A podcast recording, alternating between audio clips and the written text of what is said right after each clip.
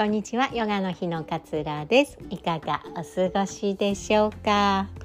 えー、今日もねマインドフルネスのお話をしていきたいなと思うんですけれども、えー、マインドフルネスの基礎講座マインドフルネスを学ぶ10時間の講座というのをご用意しました。今まで指導者ね養成講座作っていたんですけれどもまあそれもねあるんですが指導者にまではならないけれども自分のためにもっとマインドフルネスを深めたい。自分の生きるを楽にするために自分のこう可能性を広げるために自分の心のアップダウンをなくしていくために、まあ、心の取り扱い方を学んでいく10時間というふうにさせていただいています。まあ、自分のねマインドを自分で変えていく力を身につけていただきたい。この思いがすごくあります。私たちは自分の思考によってね描き出したストーリーで生きているのでこの自分の思考が変わっていけばもっと楽に生きれるんです。こうでなければならない。こうあってはならない。この思考がある限りずっとそこに縛られ続けてしまうんですよね。でこうであってはならないと思ったのにこうなってしまったことにえー、戦い続けてなんでこうなっちゃったんだろうどうしてなんだろう何がいけないんだろう私がダメなのかなっていうストレスを生んでってしまう。だからこの思考を変えていくことが大切なんですけれどもそれを自分の力でできるようになっていく。これをねテーマにしております、えー、早期の割引特典もございますのでぜひ気になっている方は、えー、詳細をご確認ください。このポッドキャストの概要欄にも URL を貼っております、えー、では本題に入りたいと思います。今日は相手の意見をどうしても受け入れられない時どうする？というお話です。相手の意見がどうしてもそれ違うと思うの。どうしても私の意見を通したいの。どうしてもそれは認められないの。こんな時ありますか？ありますよね。ありますあります。私もあります。特に旦那さんとかと。のこう子育ての考えとか。いやいやいやどうしてもそれはちょっと。みたいなこととかってやっぱりねあるんですよね。あるんです。でこれって全員が全員自分の意見に賛同してくれることってないっていうふうに頭では分かっているだから相手の考え方もまあこういう考え方もそりゃあるよねとかっていうのは頭ではなんか理解できるんだけれども、どうしても受け入れがたいのっていうことってあるじゃないですかそんな時皆さんはどうしますか？これってなんかまあすごい複雑な問題かななんていうふうにももしかしたら感じるかもしれないんですけれどもまあどっちか正しいのか？相手が正しいのか？いや私が正しいのか？これを繰り返すことってなんか気持ちが消耗しませんか？そもそもそのじゃあ正しいっていうのは誰が決めているのかっていうと結局自分の価値観の中で決められていることだから一般的に見たらどうなのかとか例えば専門家から見たらどうなのかとかうんと二十歳ぐらいの若い子から見たらその意見はどうなのかってなんかやっぱりそれぞれ違うのにどっちが正しいのいや私が正しいのあなたが正しいのいやいや私なのっていうところでこうそこに意識のフォーカスがあるとまあこう気持ちが消耗するんですよね。ね、私も分かってもらいたいのこっちの方がいいのと思って一生懸命言ったとしても相手があんまりピンときてない？いやこっちの方がいいんじゃないの？子供にとっては。でもうずっとこう平行線になっちゃうことってなんかこうストレスを感じるんだけれども結局ねもうその考えいろいろ煮詰めて煮詰めて煮詰めて出した答えって答えというか煮詰めて考えていくと結局はどっちも子供のことを愛してるから子供にとって最適なのってどっちなのっていうその愛があることっていうのは共通してるんですよね。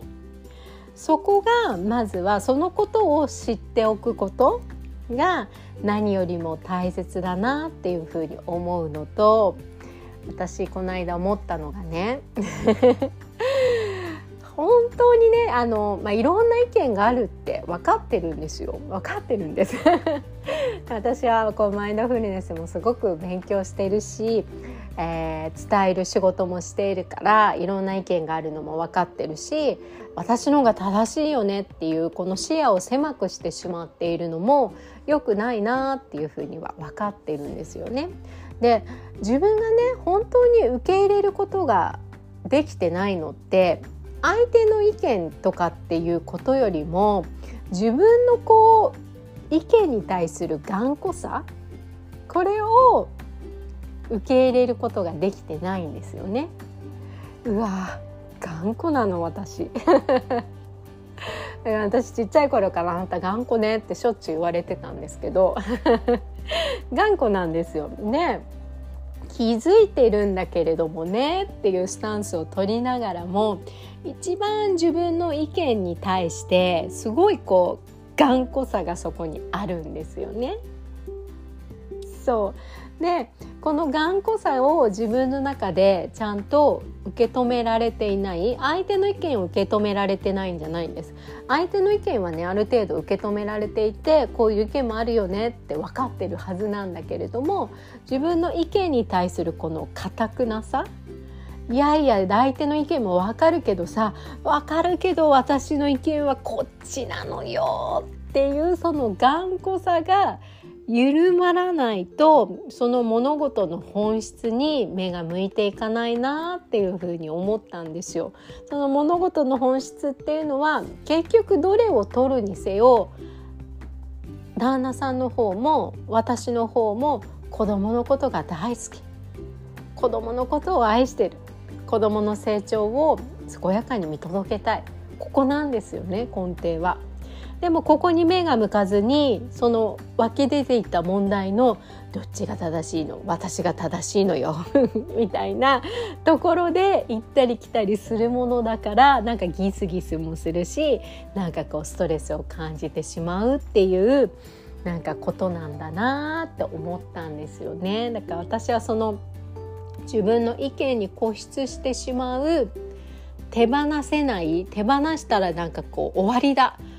私は今まで生きていた中でこういう価値観を持ってきてこういう意見に言ってるんだから手放したら終わりだみたいなところの頑固さ、まあ、執着があるんだなっていうことをすごい感じたんですよね。なのでこう相手の意見がどうしても受け入れられない時は相手のその意見に対してのフォーカスではなくて自分のその考えに対するこう手放せない頑固さって何なんだろうなそこに目を向けてみるといいのかななんていうふうに思いました。多分それで自分が生きていく中でやっぱりこうでなければならないとかこういうことをして私は成功したんだっていう思いとかがすごくあるんですよ。だから緩められないんだけれども緩めた時に見える景色例えばずっとそのこうでなければならないんだっていう思いを抱え続けることがどれだけメリットどれだけいいことにつながっていくのかって考えてみるとあんまりメリットないかなんていうふうに思えたんですよ。なもっと話し合いは必要だと思うんですよね。私はこういうこうこういうことがあるからこれが大事だと思っていて相手はこうこうこういうことが大事だと思って。じゃあ両方やってみようかもそうだと思うしじゃあこうなったここまで来たらこうこっちの夫の意見を優先させてみてここまで来る前まではなんか私の意見をちょっとやってみてとかっていう折衷案もそこで出てくるんだけれどもその頑固さ執着が消えない限りは折衷案とかも出てこなくなっちゃうから視野がどんどんどんどんこう狭くなってきてしまうんですよね。でもずっとストレスを感じちゃう自分が正しいと思うことって別に悪いことじゃないじゃないですか。自分の価値観で築き上げたこれ私にとって大切なのっていうのは悪いことじゃないんだけれども執着することでストレスになったりギスギスが生まれてきたりしてしまうんですよね。だからその自分の意見は認めつつもそして相手の意見こういうのもあるのも認めつつもその本質をまず一旦見てみてでもどっちも愛してるからなんだよねどっちも愛してるからこういう観点で意見が分かれるんだよね。じゃあどっちかを先にやってみるとかねえー、じゃんけんで決めてみるでもいいですよ後でもう一回やればいいから自分の方をねそんな感じで、えー、決めていくのがいいのかななんていうふうに思いました。まあ、この発想を受け入れる時にどっちが正しいかのフォーカスっていうのをまあやっぱ一旦外してあげることで本質を見てあげることその中で自分が執着しすぎているなっていうことに気づいてそっちの方を、えー、ケアしてあげることっていうのが結構大切だななんていうことを感じました。まあ、生きていく中で意見が合わないことっていうのってやっぱ